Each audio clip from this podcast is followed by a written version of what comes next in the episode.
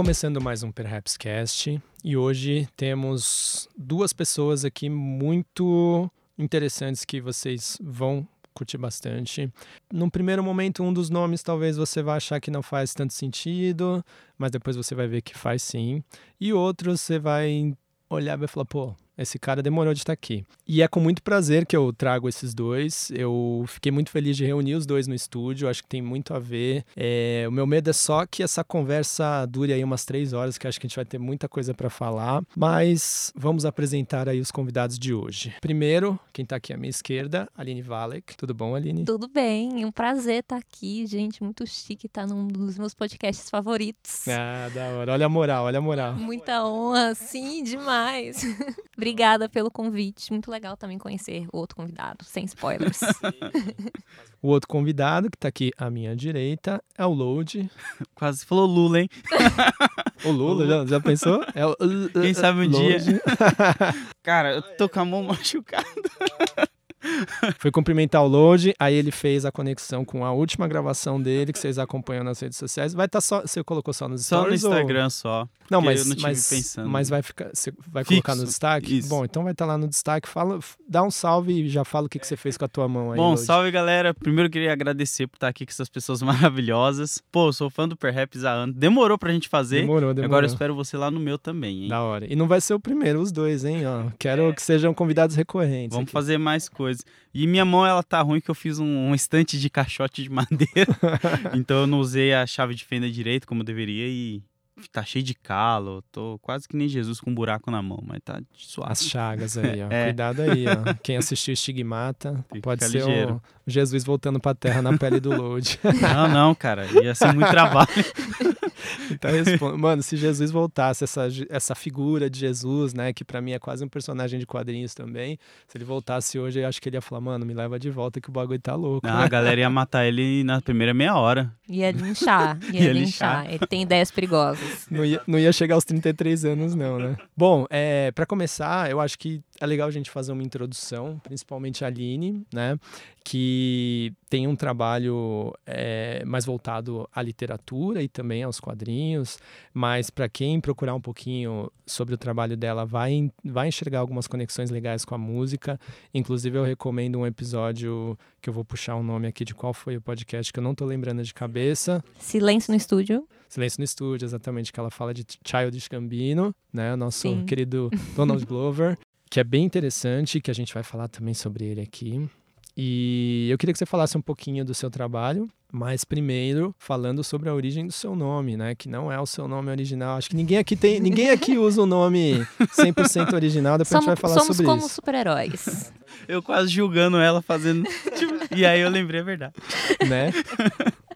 Conta pra gente. Tem o Valek, ele tem uma história um pouco obscura. Valek ou Valek, tem muita gente que fala Valek também. Eu falava Valek antes. É, eu já, eu já tô aceitando como válida. Teve uma reforma ortográfica valekiana, que agora é, é uma forma oficial. É, mas eu descobri esse nome de uma bisavó minha, um nome de solteira que ela usava. Então, depois que ela casou, esse nome se perdeu. E eu descobri esse nome nome de origem eslava, então indica ali alguma origem é, do leste europeu. E eu achei legal na época, e eu comecei na época, assim, eu tinha uns 15 anos. E eu, eu é, ia, usava muito fórum de internet, né? Foi o meu início, assim, na internet. E aí eu usava o nick Valek. Foi o meu primeiro nick. Era só Valek. E assim ficou. Aí eu, eu depois criei um blog, então todos os meus trabalhos depois acabou ficando como nome oficial. Que legal, cara. Muito bom, Muito né? bom. E sobre o seu trabalho, apresenta um pouquinho ele pra gente. Bem, eu sou escritora, sou ilustradora, é, tenho, sou autora de um romance que chama As Águas Vivas Não Sabem de Si, que tem um, um tom de ficção científica. É uma história que se passa no oceano, né, a 300 metros de profundidade, é protagonizada por uma mergulhadora. Eu sou fascinada pelo oceano e tenho alguns contos também escritos, escrevo bastante conto e justamente a minha escrita veio do fato que eu sempre desenhei. Então, quando eu era mais nova, eu fazia quadrinhos. Eu, o meu sonho era ser desenhista da Marvel, aquelas, né? Mas e aí eu escrevia para ter o que escrever nas minhas histórias e acabou que eu fui cada vez mais indo por esse caminho de contar histórias com palavras né? Não deixo de contar histórias de outras formas também, né? Ilustrando, que eu ainda ilustro, às vezes com sons também, porque eu tenho um podcast, chama Bobagens Imperdíveis. Então, o meu negócio é contar histórias, e até por isso que o Childish Gambino barra Donald Glover, ele é tipo um mentor criativo meu, tá no meu panteão de artistas que me inspiram justamente por ele transitar em diferentes áreas para contar histórias, porque mesmo na música eu acho que ele conta histórias, assim. E eu falei um pouco disso nesse episódio é, do Silêncio no Estúdio, que é um, é um podcast sobre música, tem informações bem bacanas, e eles me convidaram para falar do Childish, e aí foi um episódio inteiro eu falando da história dele, porque eu admiro. Tem um pouco disso, né, de ser multitalentoso e de buscar várias plataformas para contar histórias, que eu acho bem legal nele. Mas vamos segurar essa informação do, do Gambino que a gente fala mais, mais pra frente sobre ele. Opa! Ô, Load, conta pra gente um pouquinho dessa, da origem do seu nome e, para quem não te conhece, uma breve apresentação, assim, do que você faz, onde você atua e depois a gente vai entrando nos detalhes, assim. Bom, eu sou o Load e eu comecei um canal de quadrinhos em 2012 porque eu não tinha amigos para falar sobre quadrinhos. Eu, meus amigos era tudo só jogo online ou então, basicamente, outras coisas fora de internet. E eu, como sempre gostei de ler muito quadrinho, eu não tinha pessoas para trocar ideias, trocar figurinha e tal. Fora os fóruns, né, que eu também participava participava de alguns fóruns, só que você não tem aquela coisa de falar com a pessoa. E aí eu falei, pô, vou criar um canal para mim no YouTube sobre isso. No início a ideia basicamente era fazer amigos e aí foi dando certo até que chegou hoje onde eu tô. Só que o meu nome, Load, vem porque quando eu tinha uns 14 anos de idade eu montei uma lan house com um amigo meu e aí o nome da lan house era The Load Gamer, por causa do load do CD do Metallica, que a gente ganhou esse CD bem na hora que a gente tava pensando no nome. Foi muito propício assim, o cara, ah, vou te dar de presente. Aí deu o CD Load. Aí eu falei, putz, dá um nome bom para uma loja de videogame. E a gente colocou o nome de videogame de The Load Game, ou da loja de The Load Gamer. E aí, quando eu montei o canal, eu pensei, putz, qual vai ser o nome do canal? E eu fiquei pensando, pensando, pensando. Aí eu lembrei dessa loja e falei, ah, vou mudar o gamer pra comics. aí eu só mudei.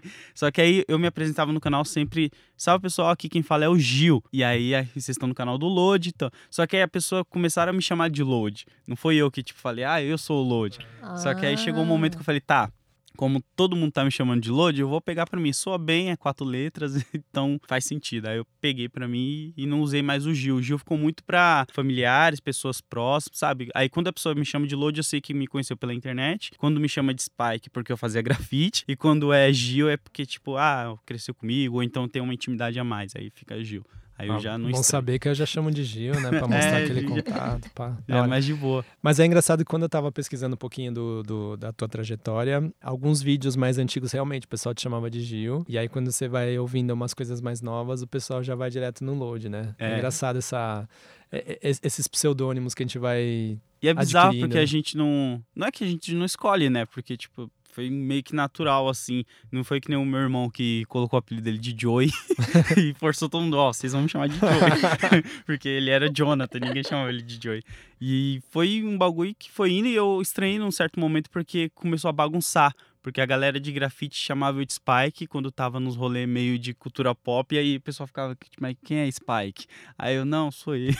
aí deu uma bagunçada. Mas agora tá tudo indo pra uma marca só, que é Load. Que nem a Disney, sabe? Tipo, Sim. Vamos deixar Star Wars. Não é mais Guerra nas Estrelas, é só Star Wars. É isso, é isso. Bom, aí eu queria voltar para esse momento da infância. Aí, Aline, você estava falando, né, que você tinha esse sonho de ser desenhista da Marvel e tal. Eu queria entender como que foi esse comecinho, assim, dessa relação, né, com são os quadrinhos, mas já dá para começar a dizer que, que é um pouco dessa, dessa cultura nerd que a gente chama hoje, né? Que é, que é esse aglomerado de coisas, né? Como que foi esse primeiro momento, assim, de, de, de pegar um primeiro quadrinho na mão? Se você já lia livros e aí é, depois você migrou para HQ? Ou se antes disso você realmente desenhava e depois você chegou numa HQ porque você se identificou com aquilo? Como que foi?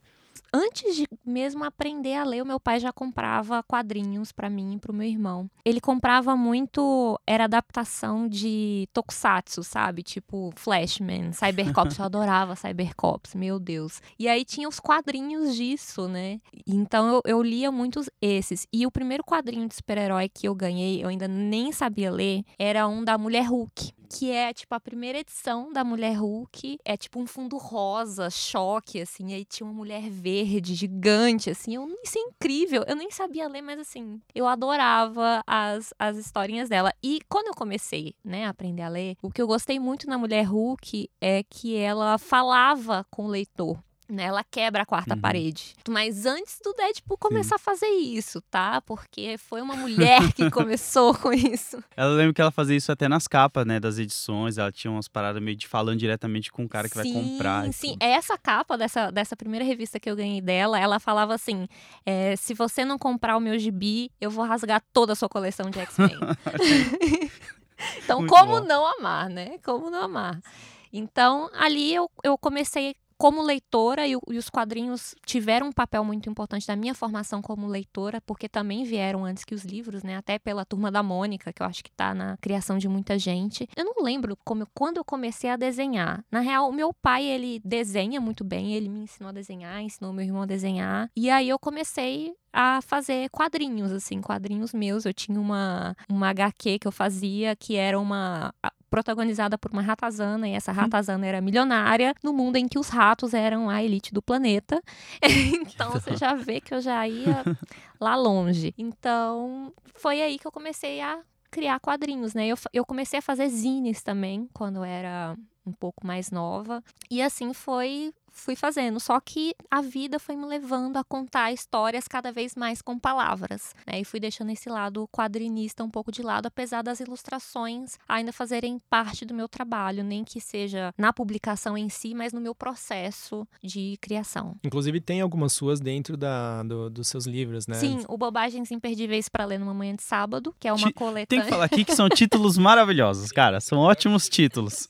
Eu adoro um título grande. Os designers não gostam muito. Esse aqui é eu que fiz a capa, então tudo bem, mas os designers não costumam ter problemas para encaixar os meus títulos enormes. Sim. E É. esse Bobagens Imperdíveis para Ler numa Manhã de Sábado é uma coletânea de textos meus que eu mandava numa newsletter que chamava Bobagens Imperdíveis, que depois virou zine e depois virou o meu podcast, atualmente é meu podcast. E ele é todo ilustrado também. Legal. Então, Aliás, o, o- meu primeiro contato com o seu trabalho, na verdade, foi pela newsletter. Eu conhecia o livro, eu vi o livro ali, né, em algum lugar, eu falei, pô, esse livro parece ser interessante. Mas sempre eu tava lendo alguma outra coisa, eu falava, depois eu leio, depois eu leio. Mas era incrível como era impactado pelo seu livro. Eu lembro que eu ficava vendo a, a imagem da água viva na capa e tal. hum, mas eu não parei e fui ler. Mas quando eu comecei a ler, eu fiquei obcecado por ela, assim. Aí eu, eu acho que, assim, da tua obra, a- a- as newsletters, assim, é a parte que eu sou mais fã, assim, Que sabe? legal. eu fico sempre acompanhando, que eu falo, caramba, é que você, você desenrola umas ideias ali muito fodas, assim, Sim. e elas vêm muito certeiras. E veio no momento em que as newsletters ainda não estavam hypadas, né? Mas, mas, assim, a gente vai falar sobre isso depois como estratégias de divulgação do, do trabalho, que eu acho que tem Beleza. bastante pano pra manga. Load, lembra pra gente quando que foi? Quando você era o loadzinho ali pequeno e tal, né? Brincando e, e, e- e já também com esse rolê que você, você fala, né, no, no seu canal, é, que você andava de skate, você Sim. tinha essa ligação com a cultura hip hop, principalmente pelo, pelo picho e pelo grafite. Mas aí, quando você começou a, a ter essa apreço por essa cultura nerd, assim, quando você pegou sua primeira HQ ou começou a desenhar, tipo, tentar fazer um rabisco ali, como que foi? Não tem como não lembrar do meu primeiro gibi, porque foi, algo muito louco, assim, na minha vida pra mim. Porque eu cresci na periferia da Zona Leste ali, né? Então a gente morava numas casas, que não sei se a galera manja, que é tipo um sobrado, mas são, é uma viela onde todo mundo tem janela uma de frente pra outra, assim, sabe? Então meio que você acaba sempre vendo dentro da casa do vizinho. E eu tinha um vizinho que ele deveria ter na época uns 25, 27 anos, eu, eu tinha 10 anos de idade. E sempre que ele saía de casa, eu subia na janela dele pra ficar olhando dentro da casa dele, porque ele tinha um controle de videogame que era tipo um manche de, de avião, e na época eu não fazia ideia do que era aquilo. Tipo, eu tinha um Master System, sabe? E aí eu ficava tipo, nossa, mas pra que, que ele usa aquele bagulho ali? Ele pilota? O que, que é aquilo? E aí sempre que ele saía de casa, eu ficava olhando assim na janela dele, curiando tudo que ele tinha, porque ele era um adolescente, então ele tinha muita coisa irada na casa dele. E aí um dia eu acho que ele deve ter esquecido alguma coisa, e ele voltou e me pegou pendurado na janela dele lá, curiando.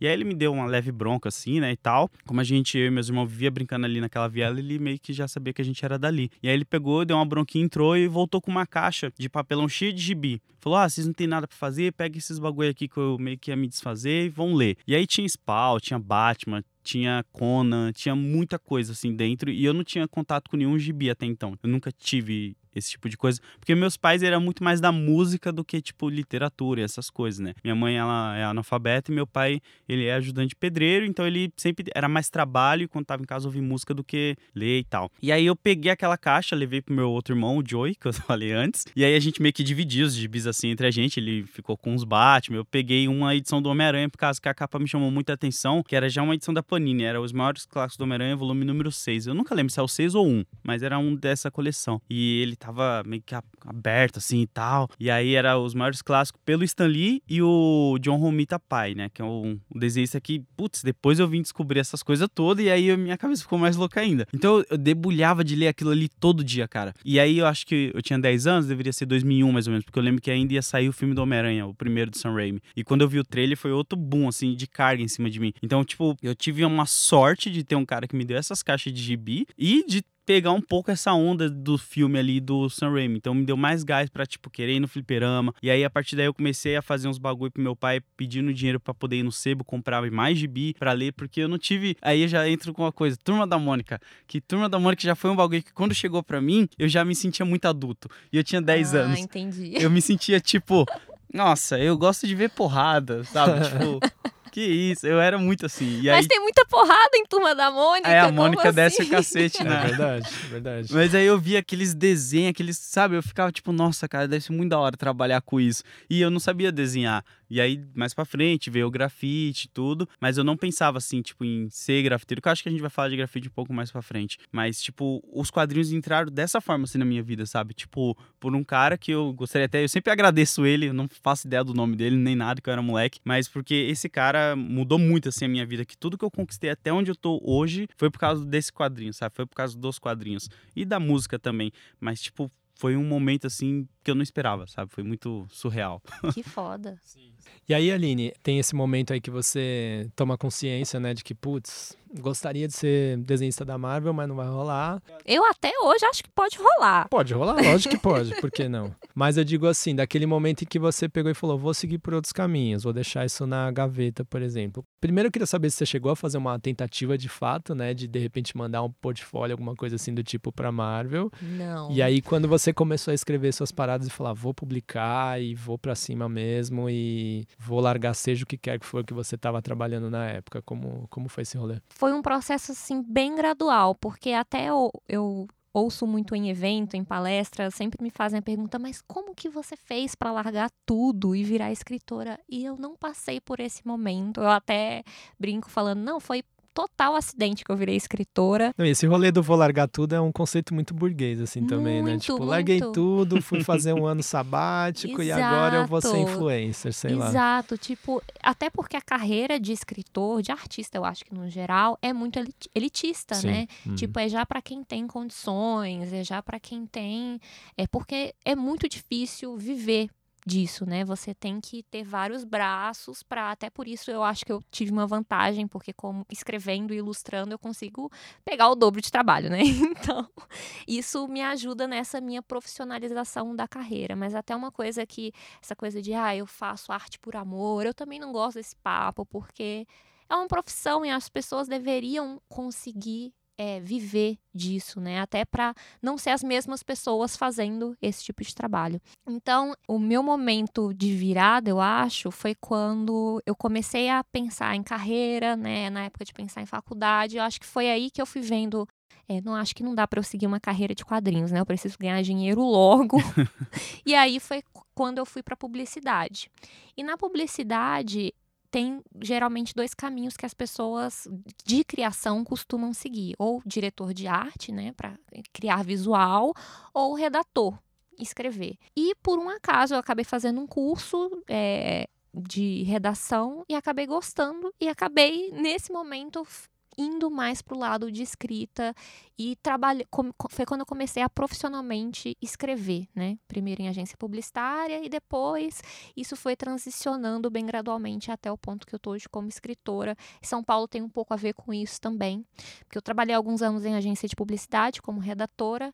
Depois eu saí, fiquei de frila um tempo, ainda como redatora, e fui cada vez mais fazendo trampos mais pessoais, mais autorais, como autora mesmo, como Aline Valek, que eu fui, igual você falou, dessa marca que eu fui construindo, fui pegando cada vez mais trabalhos nesse sentido, é, até por causa do meu blog. Eu acho que o blog foi a plataforma que permitiu é, isso, assim. Eu tava sem. Eu, até hoje, né, escrevo no blog, por mais que as pessoas não leiam blog, eu ainda tô lá, firme e forte, escrevendo. E foi quando começou a surgir. Eu fui é, escrevendo contos, aí fui publicando em lugares e foi acontecendo, né? Eu falo que é por acidente, mas enfim, eu estava trabalhando intensamente nisso, no final das contas. e aí teve, tiveram essas estratégias de divulgação, né, que a gente estava falando um pouquinho antes. Sim. E, e acho que de alguma forma você também foi obrigada, né, a pensar em, pô, como eu vou fazer com que eu, o que eu produzo chegue para o máximo de pessoas.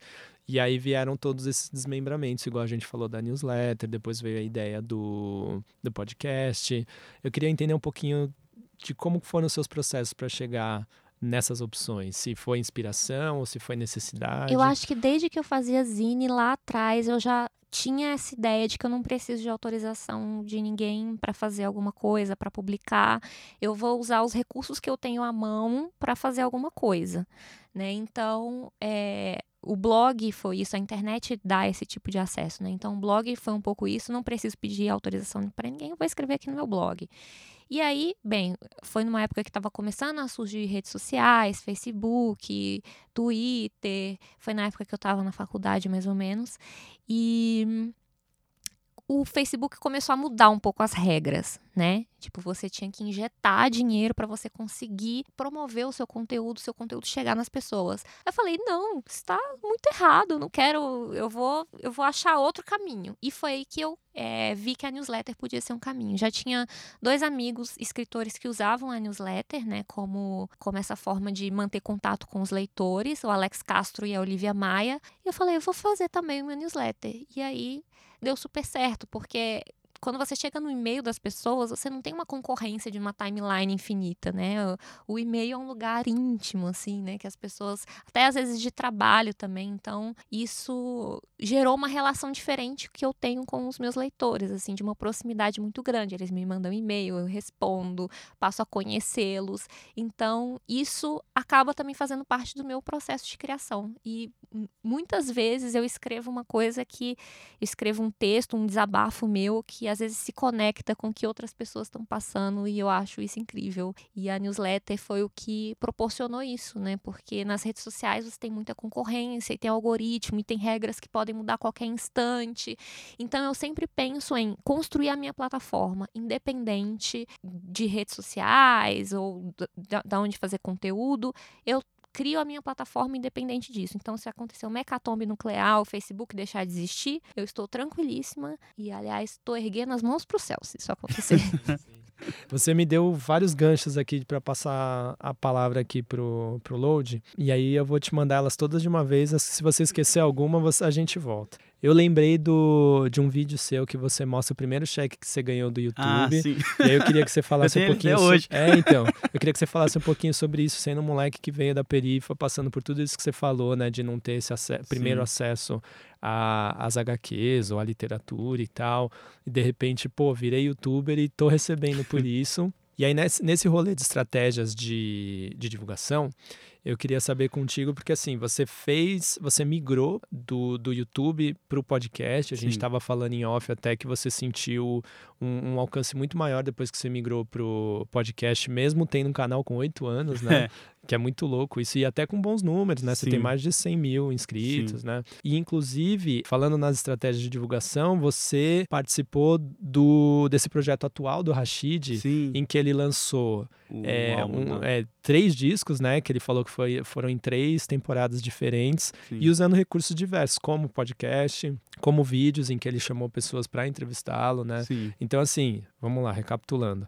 O load lá recebendo o primeiro cheque, depois o load migrando de youtuber para podcast e dessa, de, de desse rolê da, da, de, de, de, como divulgar o trabalho, linkando até com rap já, né? Porque quem tá ouvindo aí e é ligeiro, já se liga que não dá para ficar dependendo só de uma gravadora, não dá para ficar dependendo só de uma plataforma digital para você receber pela sua pela sua música, né? É necessário estar é, tá atento a tudo que está acontecendo para você chegar no seu público, né? É, eu vejo muito assim como o rap mesmo, sabe? O que você falou. Eu, quando eu comecei, tipo, eu não tinha noção de nada, assim, tipo, nada, nada, nada. Nem editar vídeo, nem nada. Eu aprendi, eu aprendi tudo pesquisando no YouTube, tipo, como cortar um vídeo. Eu jogava lá, ah, aí tinha uma videoaula de um cara ensinando isso. Aí eu, tá, agora eu preciso saber como tirar a borda preta, que na época tava a moda das bordas preta. Como tirar a borda preta. Aí eu ia lá assistir e fazia. Então, Hoje eu trabalho com edição de vídeo por causa que eu fiz isso lá atrás, sabe? E fui aprendendo. E quando eu comecei para chegar no load que ganhou o primeiro cheque, foi muito doido, porque eu não tinha câmera, eu não tinha cenário, eu não tinha nada, eu só tinha vontade, que nem ela falou, sabe? Tipo, eu não quero, eu não preciso da autorização de ninguém, eu posso fazer. Então eu peguei um celularzinho velho da minha sogra que ela tinha lá, e ela tinha uma G-Shock também. E aí então às vezes eu gravava com essa G-Shock, às vezes com o celular dela, dependia de qual tava funcionando no dia. E aí eu jogava pro computador eu mesmo editava. Ficava ruim? Ficava, mas pra época era algo assim, tipo, eu preciso fazer isso porque eu tô sozinho, sabe? Então, quando eu fui vendo que eu fui criando uma fanbase assim de uma galera, eu peguei e falei, é, tá na hora de eu melhorar a qualidade disso daqui. Então eu já tava, acho que, trabalhando na metalúrgica nesse, nesse período. Porque quando eu montei o meu canal, eu passei por muitas coisas, assim. Eu trabalhava numa pastelaria, aí eu saí da pastelaria para trabalhar na pizzaria, da pizzaria não dava certo, então eu fiz o quê? Trabalhei na pastelaria e na pizzaria ao mesmo tempo, um de dia e outra noite. E depois eu saí dos dois para ficar na metalúrgica que me pagava o que os dois me pagavam. E aí foi onde eu consegui uma estabilidade ali pra conseguir comprar uma câmerazinha,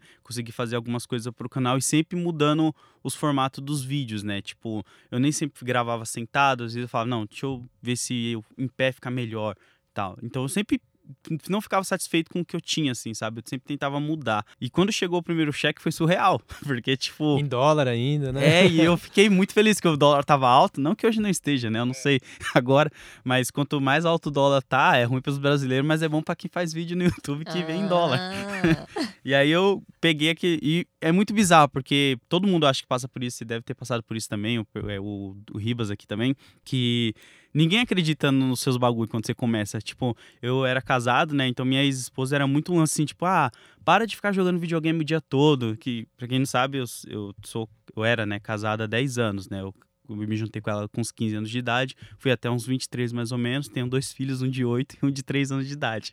Então, para eles era tipo, eu só ficava em casa coçando saco jogando videogame. Eles não entendiam que eu estava editando um vídeo ali, que eu tinha gravado um vídeo, que eu estava postando em algo.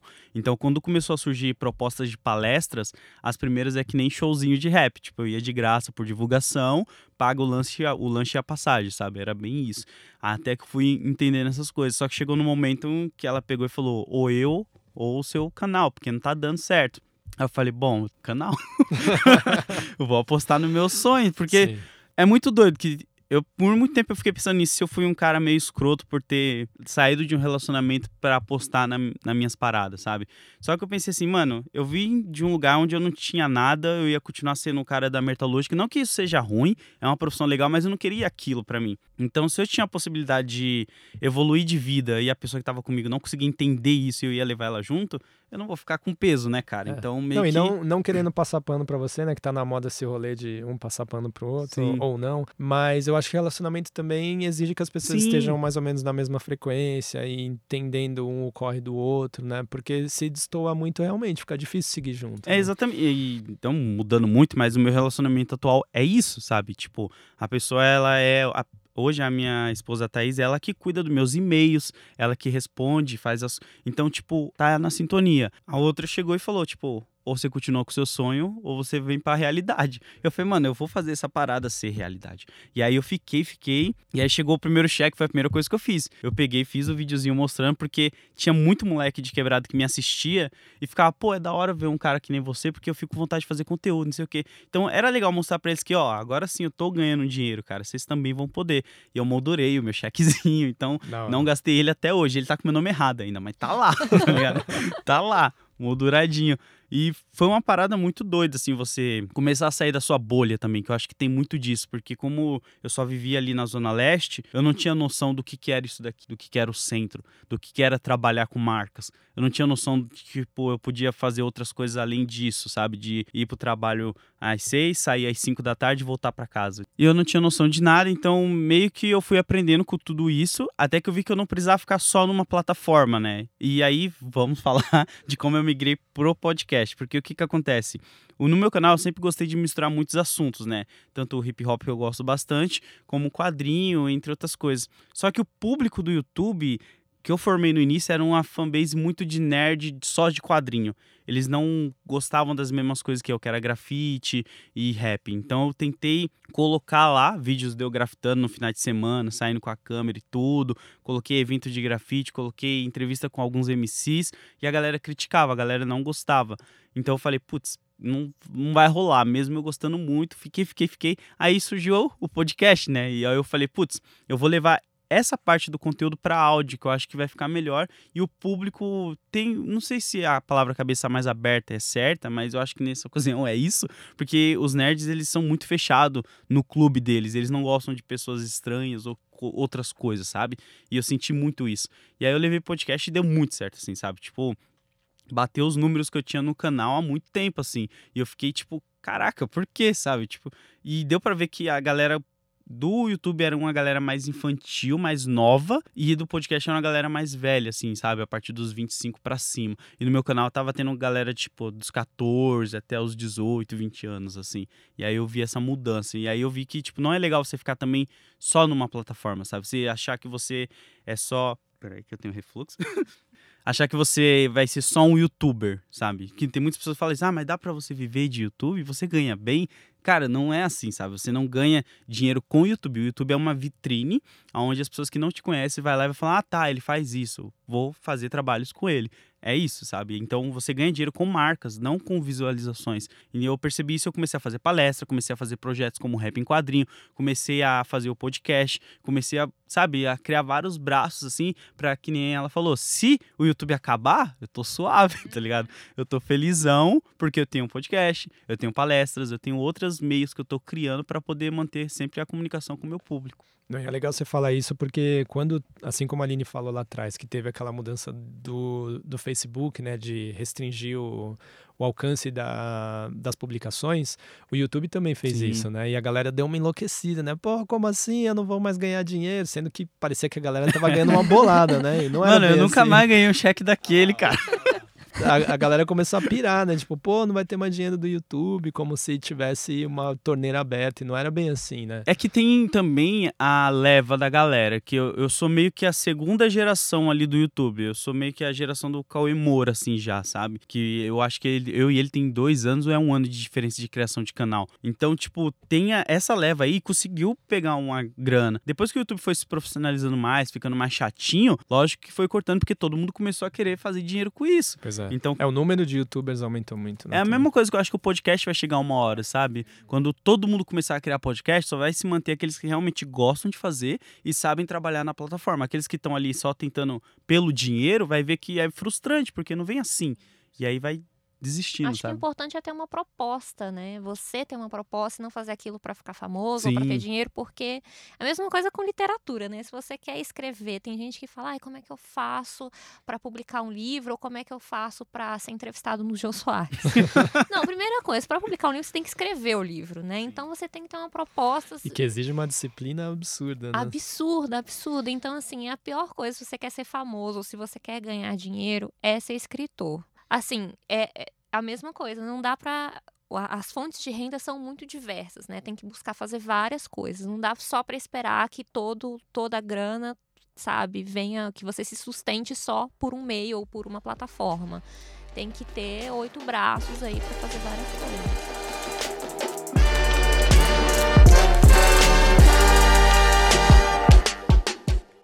É, agora eu quero entrar no papo das nerdices mesmo, né? É, eu queria. Você falou, né, que você assistia, assistia não, você lia a Mulher Hulk, né, uhum. no, quando você era menor, Aline. E aí eu queria saber, depois da Mulher Hulk, para quais caminhos você foi, assim, né? Pensando em HQs, pensando talvez em desenhos. Você estava falando, falando também de uns live actions japoneses ali, Ai, que não necessariamente você falou deles, mas você falou da versão deles em HQ, né? Em mangá. Eu queria entender, tipo, como foi aí, o que, que você lia pra gente começar a entrar nos detalhes, assim, das. Eu comecei a ler muito super-herói, eu gostava muito da Marvel. É, eu li- eu lia muito Homem-Aranha e tinha algumas revistas, algumas publicações que começaram a vir. Era história do Homem-Aranha, mas aí vinha um outro super-herói, então dava pra conhecer outros.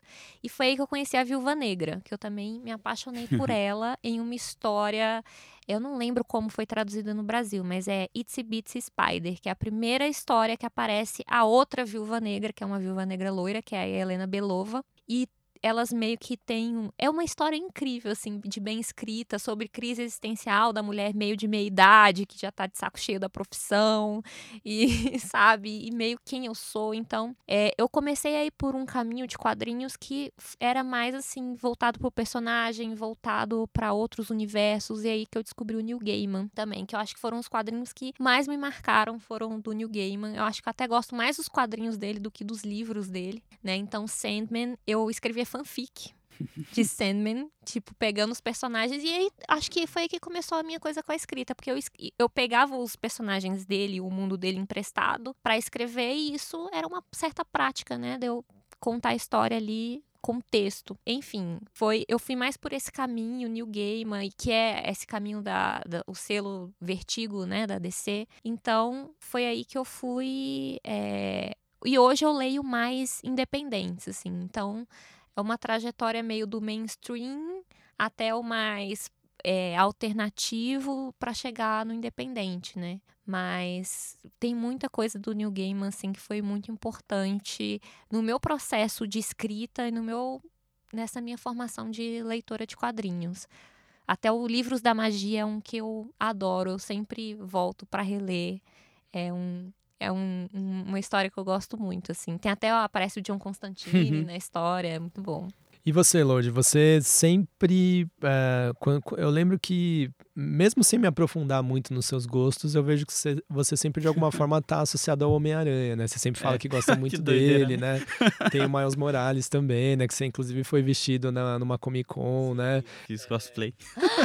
Olha só! É, pois é. Temos um cosplay no, no estúdio. Ai, gente, eu já fiz cosplay também. Mas É? eu fiz um cosplay, assim, de um personagem muito desconhecido, que não sei se vocês vão conhecer. Era de um mangá brasileiro, chama Holy Avenger, que é muito da galera de RPG. Eu também tive essa fase RPGista. E aí eu fiz o cosplay de uma personagem muito coadjuvante, assim. E a galera Você queria do ser evento... alternativona, né? Mui- Eu sou muito Ela é alternativona, alternativa. gente, a diferentona.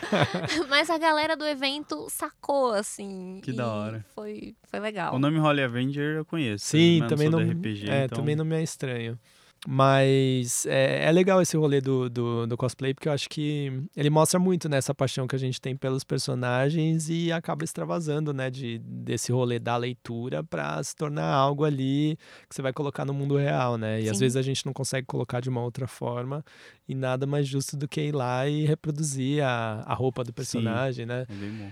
Você curte muito o Homem-Aranha, né, Lud? Mas eu queria saber que outros personagens e que outras histórias você curte. E aí, aproveitando já que a gente falou desse cosplay do Homem-Aranha, você contar como que você teve essa brilhante ideia de vou me vestir de Miles Morales.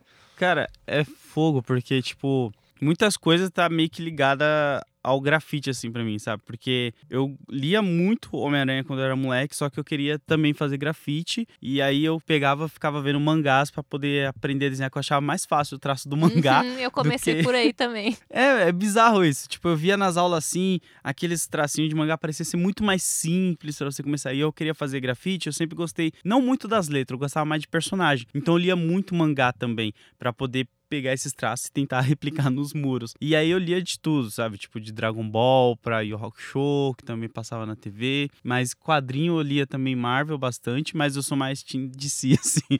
Não, não que eu seja DC-neco, né? Mas é que eu acho as histórias da DC mais diferentes da Marvel. A Marvel é mais pé no chão, a DC ela dá umas, umas viajadas, que nem o Constantine é uma parada surreal, Louca, assim, louca. sabe? Tipo, é uma parada... Como que é? é Hábitos Perigosos, o arco que ele enrola o diabo lá porque ele tá com câncer, cara. Tipo, isso daí você você lê, você fica tipo. E o cara, quando escreveu, tinha 23 anos. Na época eu tinha acho que uns 22, eu ficava, mano, eu com 22, sabe? Não tô fazendo nada. Esse cara tá escrevendo isso daqui, mano.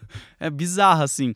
Mas o Homem-Aranha, ele entrou na minha vida mais por esse lance da identificação com os problemas diários, né? Que é o que a Marvel sempre fez, sabe? De deixar muito os heróis mais humanizados. Então, quando eu via o Peter Parker ali tendo que trabalhar estudar, ajudar a tia, queria uma namoradinha, mas tipo, mano, sou todo desajeitado. Então, tipo, eu rolava essa identificação, mas ainda pela parte financeira, assim, sabe? Eu ficava tipo, nossa, cara, eu sei como que é você tá lascado para tirar foto para tentar pagar um boleto, tá ligado? Então eu ficava muito tipo, nossa, mano, eu sou quase um Homem-Aranha. Só que nunca rolava aquela identificação 100% porque ele era branco. Então, tipo, quando eu colava nos lugares assim, que eu falava, tipo, ah, eu quero ser o Homem-Aranha. Todo mundo falava, não, mas o Homem-Aranha não é negro. Eu ficava tipo, porra, mas sabe, eu não tinha, nem a roupa pra, tipo, meter o louco louco, tá ligado? Tipo, tá bom, então tá. E isso brincando de pega-pega, assim, zoando com os amigos. E aí, conforme eu fui foi passando os tempos, surgiu o Miles, né, em 2012. E aí, sim, a gente podia falar agora que tinha um Homem-Aranha negro, mas eu já tava mais velho, né? Já não tinha para quem eu falar dava isso. Pra brincar mais. Já não dava para brincar mais. Até que a gente chegou na Comic Con, acho que foi de 2018 isso? Não, foi de 2017. 17? 17, 18 foi... Já tinha saído a animação, né? É, já tinha saído o Aranha Verso lá nos Estados Unidos, aqui chegou em 2019, no comecinho, em janeiro. E aí eu peguei, já tipo, tava louco para comprar a roupa. Aí a Sony, ela entrou em contato comigo para fazer uma campanha para eles, para apresentar o filme, falar do filme lá no stand deles, na Comic Con e tal, junto com a Emicida. E aí eu peguei e falei, mano, demorou, só que tipo, eu não tenho a roupa, será que vocês não conseguem? E aí eles, não, a gente não vai conseguir, tá muito em cima e tal. Aí eu falei, mano, se eu conseguir, eles, ah, a gente dá uma melhorada aí no cachê, né? Se eu conseguir e tal. Eu falei, pô, demorou. Aí eu peguei e fiquei sem a roupa. Fui pro evento sem roupa porque eu não tinha. Falei, ah, de boa. Só que aí nisso chegou um inscrito lá, que é o Renan, que ele veio, falou: Nossa, eu gosto muito do seu trabalho, não sei o que, e ele tava de Miles. E aí eu peguei fiquei, caraca, né? Tipo, ele gosta do meu. Falei, pô, parça, eu preciso de um favor seu. Ele, mano, fala aí, pô, toma aí, não sei o que. Falei, mano, preciso da sua roupa, cara. Aí Coincidentemente, ele... ele... tinha a mesma altura, mesmo biotipo. É, tipo, ele era um pouquinho mais baixo só, mas a roupa meio que ela é aquelas de. que você ajusta, sabe? Uhum. E aí eu expliquei para ele toda a situação, que eu ia fazer essa ação pra Sony. Ele falou, mano, eu te empresto, demorou. Só me faz um favor, arruma uma foto minha com o Emicida. Eu falei, mano, demorou. De boa, vamos lá então. A gente foi no banheiro, se trocou, fiquei no evento com a roupa e tal, fiz a, a parte lá da Sony, da hora. E aí depois passou acho que um mês mais ou menos, né? Eu conversei com ele e ele queria vender a roupa para mim. Aí eu falei, pô, lógico que eu compro. Aí eu comprei, agora eu durmo de Homem-Aranha. Ah, que da hora. Usa lá por baixo, assim, né? Não, eu não durmo, eu tô brincando. Mas, tipo, sempre que eu tenho a oportunidade de usar ela, tipo, eu vou, sabe? Que tipo, a qualquer momento pode ter um perigo é, e você eu tá tô com preparado. ela aqui agora, sabe? tipo, só rasgar a É camisa. verdade, gente. Dá pra ver um, um, um tequinho assim vermelho embaixo. Das teiazinhas, né? Mas eu acho muito bom esse lance do cosplay, que quando eu era mais novo eu não entendia muito, sabe? Eu achava meio zoado, pra falar a verdade. Porque, que é o que eu falo, na escola eu não sofria bullying por ser nerd, porque eu era um moleque descoladinho, porque eu fazia grafite, andava de skate, então meio que, tipo, ninguém zoava eu. Mas eu lia gibi também, então pro pessoal era mais um cara. E aí eu via a galera falando de cosplay, essas coisas, eu achava meio bobo. E aí hoje eu entendo, sabe, essa parada, porque eu parei pra entender um pouco, não só porque eu gosto, mas porque eu fui atrás de ver como é esse universo, que é o mesmo universo dos sneakerhead, cara. A gente gosta de tênis, a gente, pra umas pessoas isso é bizarro, sabe? Como assim você coleciona tênis? E como mas você paga tudo isso é, no tênis, Por né? que, que você gasta tanto no tênis? Aí você vai ver um cosplay, mano, ele gasta também pra confeccionar a roupa dele, ele quer ter a melhor parada ali. A mesma coisa com qualquer outro tipo de nicho, assim, sabe? É só você parar um pouquinho e prestar atenção na cultura da pessoa.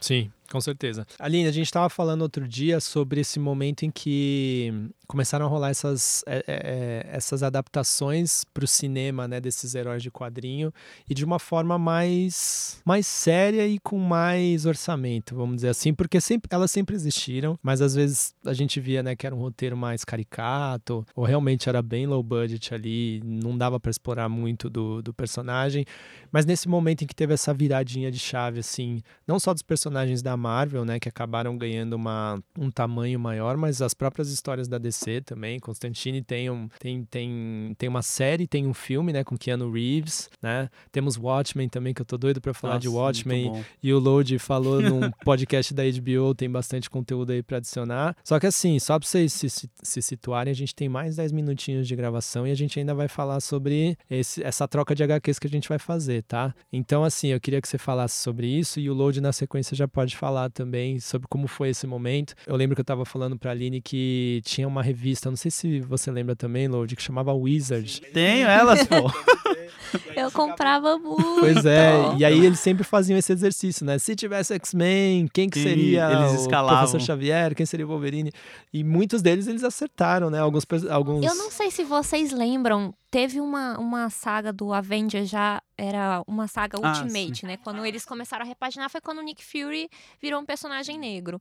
No próprio quadrinho eles fazem uma brincadeira, né? Ah, quem poderia interpretar você? E aí realmente foi, né? Tipo, Sim. que- qual é o nome dele? Ah, eu sempre do. Nick Fury, É. o Samuel Jackson. Samuel Jackson. ah, E no quadrinho eles falam isso. Ah, você poderia ser interpretado pelo Samuel Jackson. Então, assim, já rolava essa. Já devia ter contratos Sim. assinados ali, com certeza. Uma conversa pelo menos, né? Sim, mas a Uhum. gente já tava com esse imaginário. Nossa, seria legal, né? Ver isso no cinema. Veio o Homem-Aranha do Sam Raimi, que eu não gostei muito. De nenhum dos três? O primeiro, talvez, né? Porque foi uma novidade, eu acho. Mas aí começou, nossa, mas tá estragando tudo. Aí eu ficava indignada, porque não tá igual nos quadrinhos. E aí começou com o Homem de Ferro, né? Essa nova leva do universo cinemático Desse, da Marvel. é, desse arco de 10 anos. E aí eu né, comecei a deles. achar muito interessante, primeiro, porque eu não conhecia o Homem de Ferro, né? Tipo, caguei pro Homem de Ferro. e achei muito interessante a história e a forma que foi sendo adaptada, a forma com que os personagens foram aparecendo. Então, eu ia sempre com expectativa muito baixa e sempre era surpreendida. A Marvel, ela conseguia consegue ainda surpreender em cada filme que ela faz, ela consegue, tipo, te tirar um pouco do lugar do que, que é um filme de super-herói, né? O Thor Ragnarok eu acho que é o meu preferido de todos, assim, colocou o Thor também num outro patamar pra mim como personagem, mas à medida também que eu fui gostando de outros personagens que nos quadrinhos eu não me identificava, a Viúva Negra, por exemplo, que eu adorava nos quadrinhos, adorava histórias com ela, eu, por outro lado, já não gostei mais da personagem pelo que eles fizeram com o arco dela nos filmes, né? Vai vir o filme dela e eu tô zero empolgada. Esse filme tinha que ter vindo sofrer. antes, cara, antes dela morrer. Eu tava esperando até uma série, sei lá, uma integração com, com o Demolidor, porque nos quadrinhos eles foram casados, né? Então, eu fiquei super decepcionada com isso, mas por outro lado, eu ganhei outras referências, ganhei outras relações com os heróis. Mas por outro lado, também eu parei de ler quadrinhos da Marvel, né? Por isso que eu fiz essa trajetória, eu acabei lendo, abrindo espaço pra eu ler outras coisas, né? Quando você começou a ver os filmes, você parou de ler os quadrinhos. Assim, eu até li pontualmente algum, li um do Hawkeye, é, que, de uma saga nova, né, do Gavião Arqueiro, mas parei, assim, de acompanhar, igual eu comprava sempre, tava sempre lendo, parei, não, não- acho que o, cinema meio que, Roubou a brisa ali dos, É, do- do- dos quadrinhos sim. da Marvel, né? sim, Ah, Entendi. uma coisa que eu acho da hora do cinema é que se não fosse os filmes, o- a Marvel já tinha abrido falência, né? Quando, tipo, ela vendeu os direitos dos personagens dela para os estúdios porque ela tava abrindo falência. Então os estúdios meio que salvaram os quadrinhos para continuarem ter algumas histórias até hoje. Só que o que atrapalha um pouco hoje em dia é os valores também, né, cara? Para você comprar gibi hoje tá muito caro, mano. Você gasta no mínimo aí 20 conto num materialzinho ali que você vai ler, tá ligado? É 20 contos. É que todos mudaram também de a qualidade do papel, né? Porque antes era tinha aquele aquela pegada mais de jornal e hoje é, é aquele meio que é, plas, é, acho que é. LWC né? o nome. não- a própria impressão às vezes vinha meio deslocada, né, fora de lugar, as cores meio erradas, Sim, sim. é, E aí acaba encarecendo um pouco o processo também, né? É, vai, assim como, tipo, acho que quase tudo, né? O skate hoje em dia também tá caro. Pra você comprar um shape, no mínimo é 180 reais, cara. Não é pra qualquer um, né? Eu pagava 50 quando eu andava, tá ligado? Hoje em dia, 180 eu já olho assim e falo, putz, não, não consigo. Então eu acho que é muito disso, da gente ver também o que, que a gente quer acompanhar ali, não. Eu gosto bastante dos filmes, assim, da, da Marvel, assim, da forma que tá levando. Eu acho que tá trazendo um público novo interessante. Só que eu queria que esse público não ficasse só no universo do filme, sabe? Consumisse a mídia também de quadrinho Sim. e lesse, vesse a cena nacional que a gente tem, sabe? De quadrinho. Fala assim, nossa, quadrinho é tão legal, não vou ficar só. Porque quando a gente fala de quadrinho, muitas vezes a gente fica só Marvel de si. É. Mas, tipo, mano, tem muitas coisas ainda mais aqui no nacional também. Então acho que seria, pô, os quadrinhos estrangeiros, sabe? Europeu, sabe? Tipo, Que também viraram, alguns viraram é, filmes, né? Sim. Tem aquele Expresso da O- Manhã é, de uma da história Manhã. é, francesa, se eu não me engano. né? é. E tem outro também que eu não vou lembrar agora. Mas tem um monte de, de, de filmes, assim, que sai dos quadrinhos. Até o Mulher, é Mulher Nota Mil, aquele filme que os nerds fazem uma Sim. mulher, é baseado numa história de quadrinho. Ah, Então, tipo, Tá vendo? E Olha é uma só. história daquela, daquele tempo lá da década de 60, assim. E então tem muita coisa, assim, que às vezes a gente não sabe e tava ali no original, sabe? Eu acho que seria legal a galera não ficar presa só numa mídia, tentar ir pra outras também. Sim. Aí falando de série, só pra gente linkar isso em dois minutinhos, cada um fala uma coisinha pra gente fazer a troca aqui de HQs. Aline, a gente falou lá no começo, né, sobre essa admiração que você tem pelo Donald Glover. Acho que todos nós aqui somos fãs, né? Sim. Ou pela música, Que não é, tá ou é, pois é.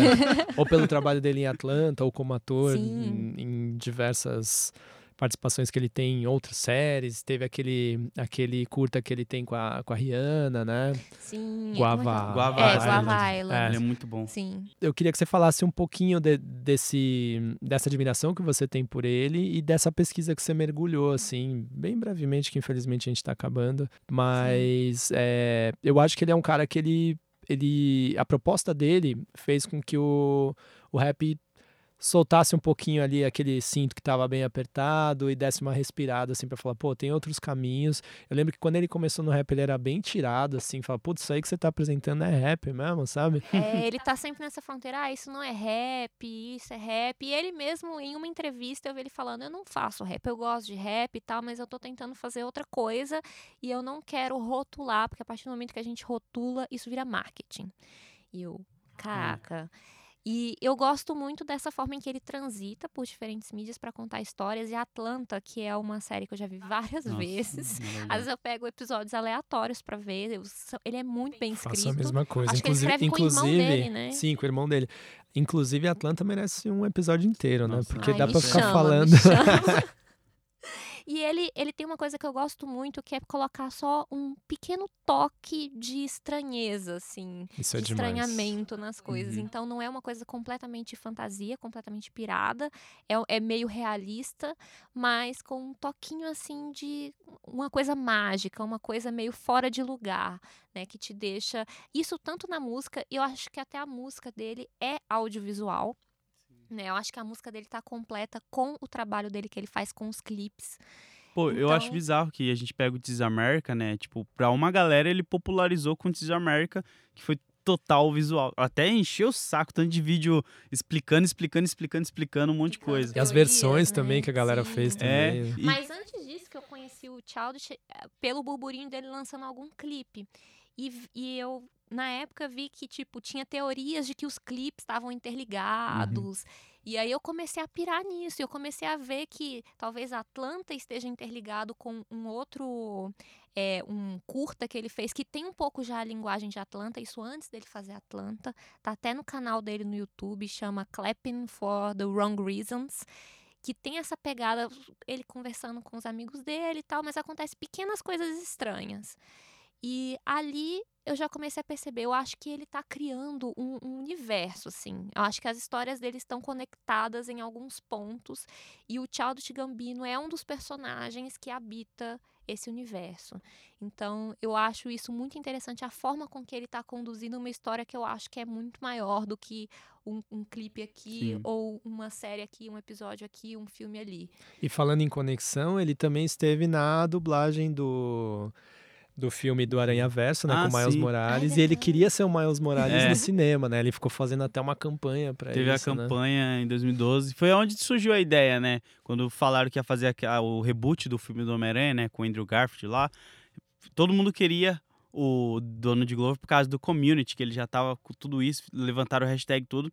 Aí o Brian Michael Bendis, criador, viu isso e falou: Putz, é verdade, por que a gente não teve ainda um Homem-Aranha negro? E aí ele foi lá e criou, mano. Então tudo veio por causa desse cara. Esse cara é maravilhoso. Ele é o Caraca, Deus, cara. Ele é Deus. Ele fez uma participação no, no, No filme do também, Ele no aparece, Longe né? de Casa ele, ele é uma o- porrada. No, É, é uma coisa ele assim. seria o gatuno naquele universo, porque ele tá comprando equipamentos roubados, né? E ele fala até no filme que, tipo, ah, eu tenho um sobrinho da sua idade por aí, eu não gostaria que ele vivesse num lugar violento. Então dá a entender que seria o Miles o sobrinho dele.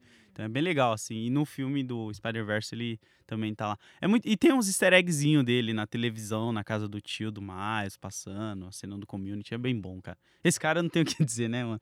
Ele, eu acho que, se eu não me engano, ele não vai mais fazer música, né? Ele falou que Acho que ele tá dando uma de Jay-Z pra mim, viu? Parei, tô aposentado, mas daqui É, Porque a pouco até ele... o clipe que ele soltou é meio que ele indo pra dentro de casa, tem uma, umas interpretações. Aquele, como que é? It feels like summer, assim. né? é, Um negócio isso, assim. E é um clipe muito bonito.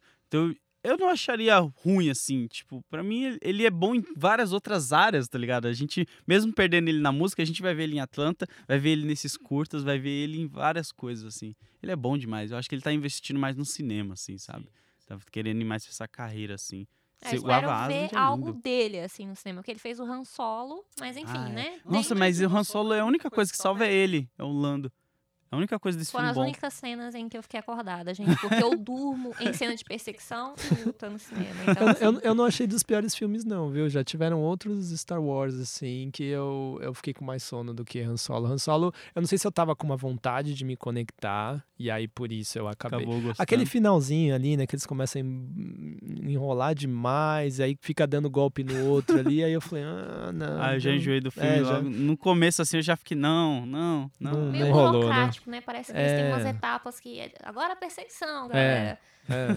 Que às vezes acaba, nesse tipo de filme, às vezes a galera parece que tem esses boxinhos pra ticar, né? Ah, É. Teve perseguição de nave, teve alguém morrendo, teve Uhum. alguém é, que é super importante pra história, fazendo uma Infiltração. aparição. a- É, apariçãozinha, infiltração. Bom. O papo tá bom, mas infelizmente a gente vai ter que terminar por aqui, que tá dando o nosso horário. Mas eu queria propor pra vocês, na verdade eu, eu fiz essa proposta antes da gente chegar, pra gente fazer uma, um, um empréstimo aí de, de HQs que... Ó o banco. É, que um clube de leitura. clube de leitura, né, do, do, do Perhaps aqui, pra gente trocar umas HQs, né, pra que pensando um pouquinho no, no outro, falar assim, pô, Lorde, eu vou emprestar isso aqui pra você por causa disso, isso, daquilo.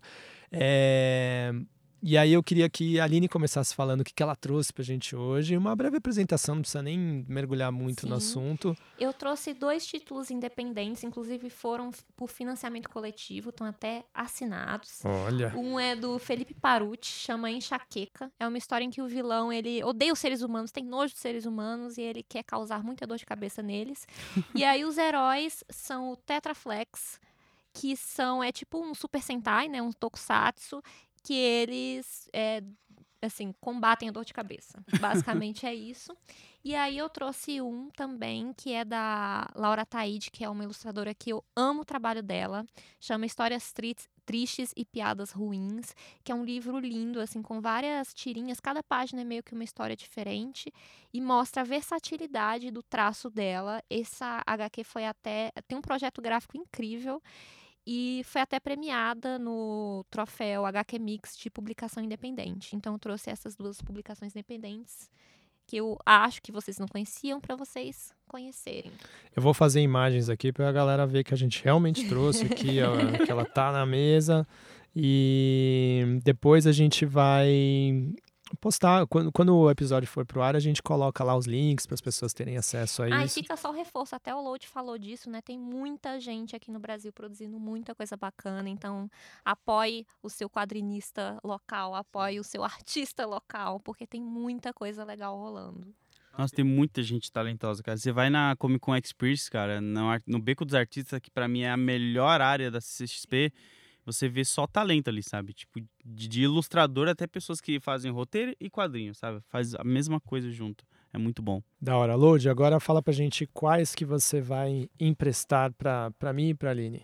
Tá bom. O meu são Quem Matou Cacheta. Quem Matou Cacheta. Nossa, o nome Cacheta é muito complicado pra sair da minha boca. Quem Matou Cacheta, que é do Rainer Petter. É um quadrinho muito bom que ele explica sobre um, um youtuber que foi morto e ninguém até o momento sabe como ele foi morto. Então eles começam a fazer matérias perguntando para as pessoas: "Ah, por que que você acha que ele morreu? Você concordava com as opiniões dele? Por aí vai". Até que o final você descobre uma parada muito doida assim, sabe? É muito bom na questão política da coisa, sabe? Não é um quadrinho bobinho assim, é um quadrinho que tem umas tensões, você tem um momento que você concorda com algumas coisas, tem outro que não, você vai, sabe, criando esse pensamento dentro da sua cabeça. E o outro é o The Hype do Max Andrade, que é um mangaká que eu gosto muito, ele é nacional, os dois são nacionais, são quadrinhos nacionais, e você pode achar também facilmente pelo, acho que pelo Catarse nas redes sociais dele, René Petter e o Max. Os dois eu fiz vídeo também sobre já. E o The Hype é um professor onde ele começa a descobrir que ele tem poderes com música. Então ele começa a ensinar através das músicas, ele começa a fazer coisas utilizando as ondas sonoras das músicas e tudo mais. E é um protagonista negro muito interessante, que ele não tem estereótipos, sabe? Eu acho muito da hora isso. O jeito que ele desenhou o personagem, tudo. É um quadrinho muito bom. E é one shot, se não me engano. É com início, meio e fim. Não, não tem continuação. É fechadinho. Pelo que eu me lembro, hein? Eu posso corrigir vocês depois Qualquer coisa me cobre no Twitter. Mas é isso aí. Muito bom. Agora eu vou falar os que eu trouxe. Para Aline, eu trouxe O Menino Mais Esperto do Mundo, ele conta a história de Jimmy Corrigan, que é, e é legal que ele fica num rolê assim de pro, pro ele fica brincando com a timeline ali, às vezes ele mostra ele pequeno, às vezes mostra ele maior, às vezes mostra ele mais velho. E ele tem uma ele tem um, uma ilustração muito legal e também tem um rolê de uns enquadramentos meio Wes Anderson assim, sabe? Tipo, é bem interessante, seria um livro assim que ou daria para virar uma animação muito louca ou ela podia de repente virar um filme mais simplificado, mas super rolaria, assim, sabe? Eu, eu acho bonito que. Ele. É, ele é bem bonito. Ele começa falando de instruções gerais, assim, sabe? Então, para você entender esse universo, você precisa se dedicar um pouquinho a ele. Acho que você vai se divertir. E pro Load, eu trouxe um outro, ele é até um pouquinho mais conhecido, que é o Umbigo Sem Fundo, do Dash Shawn, que ele começa falando de umas relações familiares e, e ele. A, a, a, história ela foca num casal que tá se separando e aí mostra, da, mostra todos o, todas as consequências disso, assim, das pessoas que estão envolvidas né, com a família e os motivos de cada um, assim, é uma parada. Acho que os dois são bem existencialistas, assim, eles fazem a gente olhar para dentro, né? E, e, e, os dois são uma são, são leituras um pouquinho mais mais densas. É, mais... Você quer passar a lição de casa mesmo. Vai ter uma prova depois. É. depois a gente vai voltar aqui e vai ter que dar a interpretação do na, livro pra na ele. Na página 115, o que, que acontece? A gente pode voltar e depois comentar esses títulos que Podemos. a gente indicou. Podemos aí, e mergulhar um pouquinho mais Sim. em alguns assuntos, como por exemplo o Watchman, que eu tô Sim. doido para conversar sobre isso e não deu tempo da gente falar. E também falar um pouquinho mais sobre o Donald Glover, especificamente Ai. sobre Atlanta. Nossa, Quem sabe sim. até lá não lançou a terceira temporada e aí a gente possa vale falar. uma análise sobre isso. Na história dos personagens. Nossa, sim, eu piro sim. com Atlanta. É, acho que a gente inclusive pode fazer isso. De repente a gente faz um episódio sobre Atlanta, cada um faz sua lição de casa e separa ali as bizarrices que acha mais incríveis e aí a gente pode ficar esmiuçando, né? Sim, acho legal. que pode ser uma boa. Pessoal, muito obrigado. Como dica cultural vai ficar essas HQs mesmo que, mesmo que a gente trouxe. É, de repente, se tiver faltado alguma coisa, vocês me falam, a gente coloca na descrição, certo? A última coisa que eu queria saber de vocês só é o que vocês estão ouvindo, o que pipocar na cabeça pra gente fazer esse link com a música e falar as redes sociais de vocês e já dar um tchau. Eu tô ouvindo muito Sidoca ultimamente, que é um menino que faz trap, mineiro. Eu tô meio viciada e tô Cena também de numa Minas fase. bombando. Sim, o, o Jonga também, né, de Minas. Hot Oreia, tem uma galera. FBC. Meus conterrâneos, apesar de eu ter crescido em Brasília, eu nasci em Minas. Tô ouvindo também muito Rosa Neon, que é uma banda indie meio tecnobrega é uma coisa que tá quebrando um pouco, porque eu tenho muito rap na minha playlist, tô ouvindo demais. Inclusive, meu próximo livro vai ter muita influência de rap, do tanto que, que eu ouvi enquanto é, eu escrevia. Tem até um personagem que é grafiteiro. Olha aí. Então tá bem nesse universo, assim. Redes sociais. É arroba Aline Valek. Tem o meu podcast Bobagens Imperdíveis, já que você já tá aí ouvindo um podcast, põe mais um aí na sua lista. Muito bom, recomendo. e é isso. E Valek com K no Valek final, com né? K no final. E V, né? Não W, V, né? alinevalek.com.br você acha tudo sobre mim lá. Load, dica de música e redes sociais. Tá, música, o que realmente não sai do meu rebite ali é o último álbum do Mac Miller, o álbum póstumo que ele postou, Cycles, acho que é Cycles o nome. E, mano, é maravilhoso. Não tem uma faixa ali que eu não me apaixone, que eu, sabe, que eu não fique emocionado no talento que a gente perdeu, sabe? Tipo, eu fico tipo, caraca, olha só isso, cara. Ele tinha muito para falar e eu espero que ele tenha mais materiais gravados que com o tempo a gente possa escutar. Que a família tá tendo um zelo muito grande por ele. É, não vou falar do álbum do Eminem, mas então eu tô ouvindo muito esse. E é isso. Acho que o que eu. Rap nacional saiu do Rashid, né? Que eu tô escutando também bastante, do Emicida. O do Jonga, mesmo ter saído ano passado, ainda tá no, no ouvido, não tem como tirar. E o do FPC também. Minas tá em alta, cara. Não ah, tem como. Ah, olha só, é, é o momento dos mineiros. Atenção. Não tem como. Mas é muito trabalho bom também. Assim, não é difícil você conseguir acompanhar tudo, né? Mas saiu bastante coisa boa. E vamos preparar pro hype aí que vai sair álbum do Kendrick Lamar, do outro maninho que é do, do estúdio dele também, que eu esqueci o nome agora. Bom, vai sair álbum do Kendrick, cara. Só isso que a gente precisa saber. Sim, exatamente. e, e vocês me encontram com qualquer coisa aí, arroba Comics, Twitter, Instagram, no YouTube. O podcast é Loadiano, igual a música do Marcelo D2. Eu não sou criativo. Então é Loadiano. Você acha lá facilmente também. Muito bom. Aproveitando fazer o merchan aqui do Perhaps, vamos ter um, um podcast especial só sobre a cena mineira, então aguardem. Olha Ai, aí. quero. Mais, mais pra frente, tá? Então não, não, não fiquem cobrando já, vai ser ali pra fevereiro, março. Então segura a onda que a gente quer Da fazer uma hora. coisa bem especial.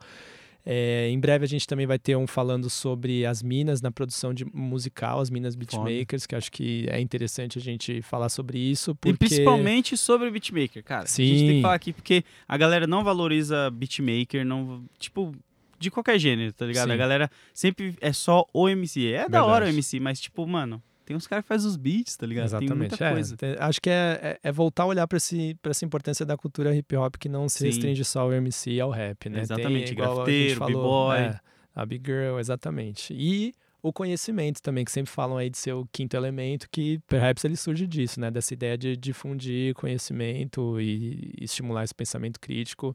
Acho que a gente sempre tem que estar debatendo ideias mesmo. Então, valeu, Show. galera. Tô muito feliz de ter vocês aqui. A gente vai voltar a se ver, tá? Sim. E logo, logo, Ribas lá no meu podcast também. Da hora, da hora. Demorou. Vamos gravar. É nóis. Valeu.